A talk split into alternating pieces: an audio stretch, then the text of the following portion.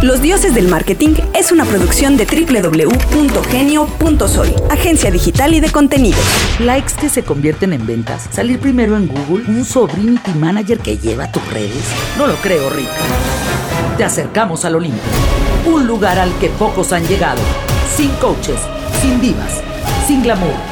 Bienvenidos al Olimpo de los dioses del marketing. Bienvenidos a Los Dioses Responden, estas microcápsulas de conocimiento que salen los lunes y los viernes en los principales sistemas de podcasting del globo terráqueo. Entre ellos, Televisión Azteca. ¿Qué nivel? Canal 11. Canal 11, no, ¿Qué no, no, nivel? no, no. Canal 22. Eh, Es- Spotify, Audify, Couchify, Cul- Cululify, ah, Notify. eh, Jetify, Sci-Fi. y todos los que todos los que terminan en Music, Jetify Music, Google Music, Music. Please don't stop the Al- music. Alstenberg. Güey, yo me voy a. O sea, de aquí al estrellato, por Dios. No, no, no. Y a la gente que nos escucha, eh, de nuevo, no, no sabemos cómo lo hizo eh, Pandora Radio, pero nuevamente agarró nuestro feed para hacernos sonar en Estados Unidos. Pues le, le hemos de caer bien. es que Isabel Ascurainer. Ah, no, ese es otro Pandora. Oye, bueno, no, como siempre. ándale, güey. eh, ¿eh? Agustín Ay, Dios Gutiérrez. mío, ¿por qué Agustín, será tan ¿quién, nos acompaña en este Dios se responden? Otra vez está con nosotros Gwen Castañeda, que eh, por las mañanas es team leader de. Y, las- y por la de noche la team leader arriba. de su hijo, de y su casa. todo el demás tiempo es mamá. Exacto. Y- Bueno, o eso es lo que nos estaba explicando. no, déjame contarte. En realidad, trabajo cuando, cuando me deja mi hijo. Ah, ok. Su side business trabaja en De la Arriba. Exacto. Ya. Mi, mi espíritu trabaja en en, tus de la ratos arriba. libres trabajas en De la Arriba. Exactamente, en mis tra- porque mi cliente más exigente se llama Eric y Eric Ese Eric, Maneja. le mandamos un saludo. es un tipas. Le mandamos un saludo. tipazo. Y eh, nos van a hablar un montón de él. Ahora, Ahora. nos quedamos con algunos temas en el programa pasado. Ok. que cuando estabas hablando del segmento de, de mujeres millennials con hijos, ¿no? Al final, eh, venían en, en un documento que nos compartiste, trae algunos bullets de, por ejemplo, una mujer millennial con hijo no sabe cómo introyectar el rol materno dentro de sus proyectos individuales y pierden claridad. ¿No? La, la autonomía y libertad se ve coartada, lo que les genera frustración, una emoción con la que no saben lidiar. El apego a la familia se intensifica porque ayudan a resolver, aunque no es su única alternativa. En el proceso tejen otras redes de apoyo. Pero, ¿qué sucede con las millennials sin hijos? Ay, es bien complejo. Yo estuve durante durante treinta y tantos años, 37 para ser exacta, sin un hijo. Y cuando llegó, para mí fue un shock. Les voy a contar así súper breve. Cuando salió la prueba positiva, porque además yo no, yo no quería ser mamá. Porque sabía y entendía. Fuertes revelaciones. Sí, Muy. mi, mi, mi- la gente que me conoce sabía que yo no quería ser mamá. Y al final, cuando llegó Eric, para mí fue, yo no creía que estaba embarazada y me hice tres pruebas de embarazo. A los tres, a los seis y a los ocho meses. Así, yo decía, A ver si hiciera te prometo, 6 de la mañana, dije, hay algo raro. O sea, de esas veces que sientes raro algo en tu cuerpo. Y dije, 6 de la mañana me hizo una prueba en el aeropuerto porque ese día viajaba. Llegué al lugar al que llegaba, a mi destino, y me hice otra prueba. Pasaron dos horas y me hice otra. Y todas positivas. Y yo, mierda. O sea, parecía prueba de COVID. Así ya sabes. Ah, hasta que saliera positivo. Ah. ¿no? Entonces, sí fue muy complejo para mí aceptar que esto estaba llegando, uno, por las condiciones en las que yo estaba viviendo. Yo no quería en esos momentos, estaba viajando, estaba teniendo éxito profesional. Oye, Pepe, digo, perdón que te interrumpa, pero nunca es buen momento para tener un hijo, para comprar una casa, para hacer el viaje a Europa. Justo a eso Nunca es iba. buen momento. Nunca estás preparado para ser mamá o papá. Claro. Jamás. O sea, no importa que tengas 15, 20, 30, 40, no importa. Nunca estás preparado porque el hijo o los hijos vienen con una carga que vas a... O sea, sepa Dios que te va a tocar. ¿Qué? Entonces, la realidad es esa. Y yo, yo estaba muy temerosa. Uno, por la edad. Dos, porque pues, dentro de mi familia había unas cuestiones ahí que pues, eran complejas. Un sobrino con, una sobrina con lupus, un sobrino con autismo, ciertas condiciones eh, eh, neurológicas con algunos sobrinos. Entonces, pues, me daba mucho miedo. Y creo que fue una de las inversiones más fuertes que hice en mi vida. Hacerme estudios, ir con una este, especialista eh, en genética, o sea, muchas de las cosas que normalmente no se hacen, pero porque yo tenía mucho miedo. Pero estoy hablando desde mi privilegio y desde una condición económica que a mí me lo permitió. Claro. Pero otras mujeres no tenían, no, no, no, no hubieran podido tener acceso. Solo tienen ansiedad más. Exactamente, Más de solamente las que tienen- marca exactamente. ya su generación. Les voy a decir una cosa, cuando yo supe que estaba embarazada, tenía miedo de decirle a mi mamá, o sea, me trasladé a esa etapa en donde tenía 15 años. Güey, no podía decirle a mi mamá que estaba embarazada, ¿cómo? O sea, güey, tenía 37 años, 38 y yo sentía que la había cagado. Es bien complejo, pero solamente hasta que estás en el momento te das cuenta de lo fuerte que, de todas las implicaciones que tiene. Y sobre todo porque creo que yo también sabía todo lo que significa pues, ser mamá. O sea, a través de, de mis círculos sociales. Y con todos los estudios que, que- que estuvimos platicando la vez pasada, ¿crees que esta experiencia tuya es cercana a tu generación? O sea, porque si es una experiencia única, pues a lo mejor no, no es tan un ejemplo, sino solamente tu experiencia. O sea, es única de Pero ti. es cercana a tu generación. Sí y no. Depende de quién me estés hablando. Si me estás hablando de mi grupo cercano de amigos, te puedo decir que no. La mayoría de mis amigos no tiene hijos. La mayoría de mis amigos siguen en la No, fiesta. no, no. La, la mayoría siguen en la peda. La mayoría no va a tener hijos.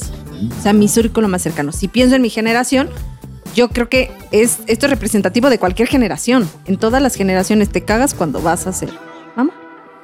Y pasa porque, porque es este miedo detrás de todo lo que no sabes a lo que te vas a enfrentar. O sea, Claro. hay muchas preguntas y pocas respuestas. E incluso cuando ya tienes ahí a la criatura, no sabes qué chingados vas a hacer con ese pedacito de carne al que tienes que ayudarlo a sobrevivir. No es como que la planta se te muere o el perrito que tiene. O sea, Claro. no. Es algo a quien le tienes que alimentar y tienes que cuidar. además te lo entregan en el hospital y ahí lleves a su cosa. Exactamente. A su bolita de carne con necesidades. Eh, sí, ese es el momento más crítico. A mí, cuando parí y me entregaron a mi hijo, yo no quería acercarme a él. Tenía tanto miedo. Y me sentí tan representada en muchas mujeres que conozco que también enfrentaron el mismo tema.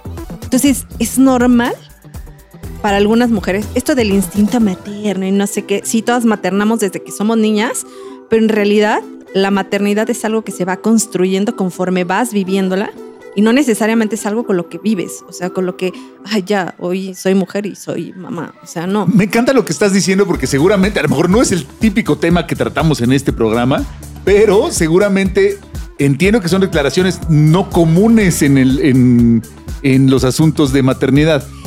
Que creo que una de las cosas importantes de esta generación, y eso sí lo hablo como muy abierta, creo que una de las cosas que sí creo que han abierto es hablar de lo incómodo que significa maternar, de todas estas barreras que tienes que romper, de todas estas cosas que te duelen, Mm. de reconocer que estás triste y que a veces no quieres ver a tu hijo, Claro. reconocer que te, que te genera culpa ir a trabajar, reconocer que No, pues el baby blues y no te trata. Sí, claro, mil cosas. exactamente y que son cosas Este de las par que no se hablan. el Baby baby Blues no es una canción. Exactamente. Ajá. Estoy ¿Es aquí platicando, estoy platicando yo con Gwen. Según yo se llama entonces- Baby Blue. y que sí cambia. Y El de las entonces. pistas. también, pistas de blue. Pistas de blue. Sí, me lo sé. Cambian tus gustos. Cambian tus gustos. Tus suscripciones cambian, güey. No, cambia todo. O sea, ahorita, por ejemplo, te puedo decir que tengo, creo que tres meses o cuatro o cinco, ya no sé, ya perdí la cuenta de no ver televisión o de no ver series o de no ver cosas. Y eso que mi hijo ya es más grande, tiene casi cuatro años. Pero se sabe todos los capítulos de Paw Patrol. Ah, no, de Bluey, en realidad, de Bluey. Y de, y de Blippi. Ya, por ya no pasaste. No, Ya los tuyos son más grandes, amigo. sí, pistas de Blue, es Exacto. como de hace 10. Y, y 15 años. híjole, y en todo ese tema de, de- de los estudios en los que has estado, tenido acceso, etcétera, em, ¿cuál es el factor que crees que impera para que alguien de la generación millennial decida no tener hijos? Ay, esa es una muy buena pregunta. ¿Por qué un millennial no quisiera tener hijos? Yo creo que esta generación sí viene con una, o sea, hablo de, de- en general, no porque antes no fuera, creo que hoy las condiciones económicas y sociales tampoco son las más favorables. O sea, cada vez el acceso a la vivienda es más limitativo, muchos permanecen en casa de sus papás más tiempo del que no deberían. Por cariño. Ajá, sí, por dependencia. Em, Pero a lo mejor solamente para enmarcar, ya los millennials son treintones.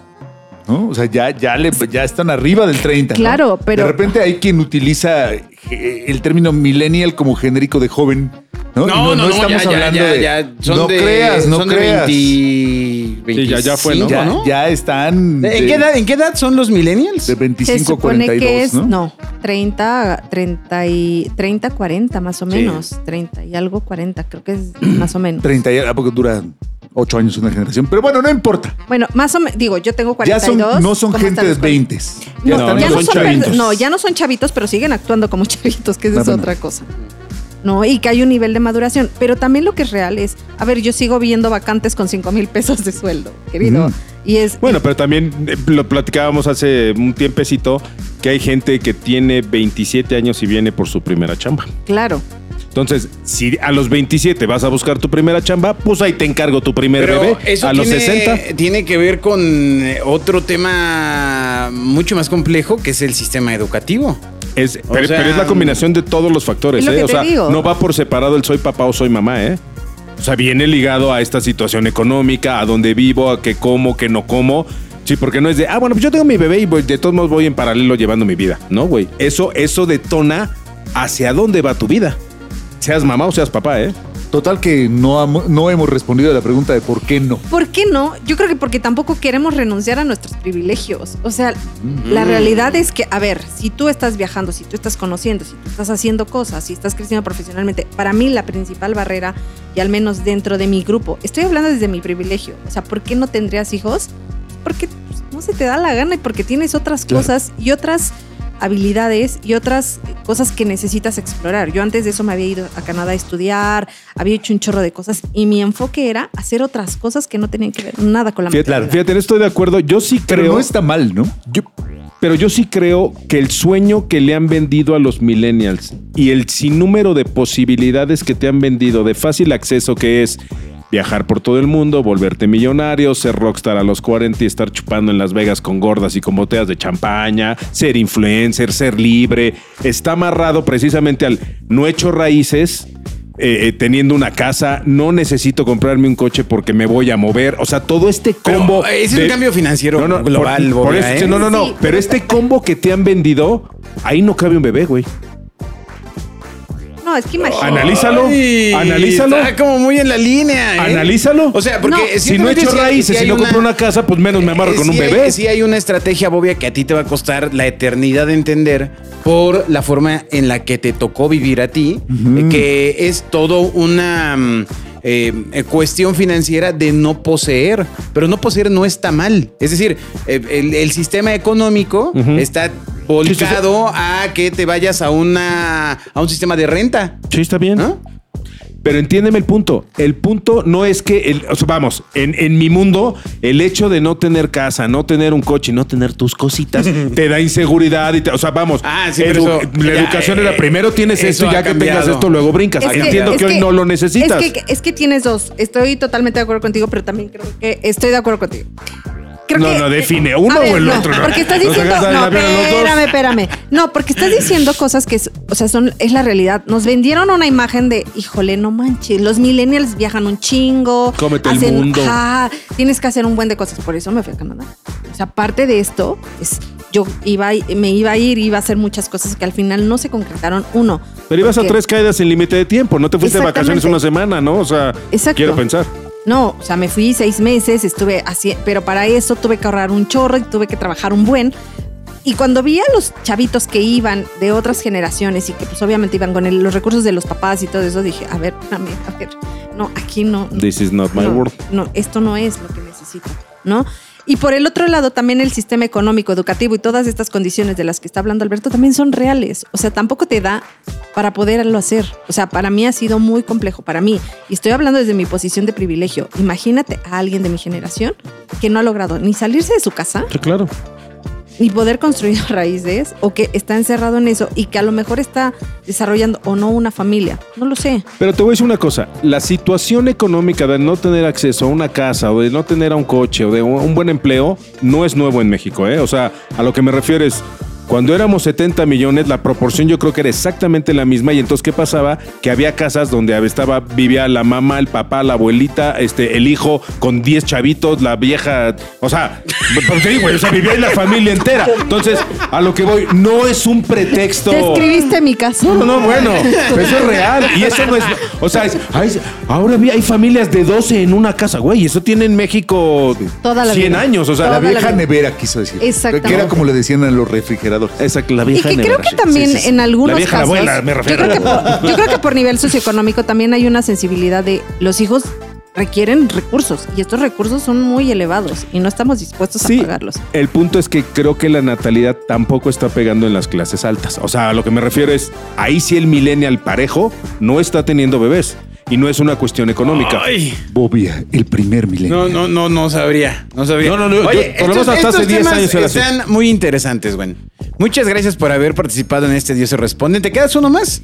¿Sí? Órale. Órale. Venga. Venga, pues Uno más. recuerden Órale, enviarnos todas sus preguntas sobre parenting y millennials a dioses arroba genio. Yo- de educación. eh, hay un, un podcast nuevo que eh, surgió el fin de semana eh, pasado en una tertulia que tiene que ver con estos temas. Ya se los voy a platicar en otro Ándale. Sale, nos vemos, bye. Escuchas a los dioses del marketing. Los Dioses del Marketing es una producción de www.genio.soy, agencia digital y de contenidos.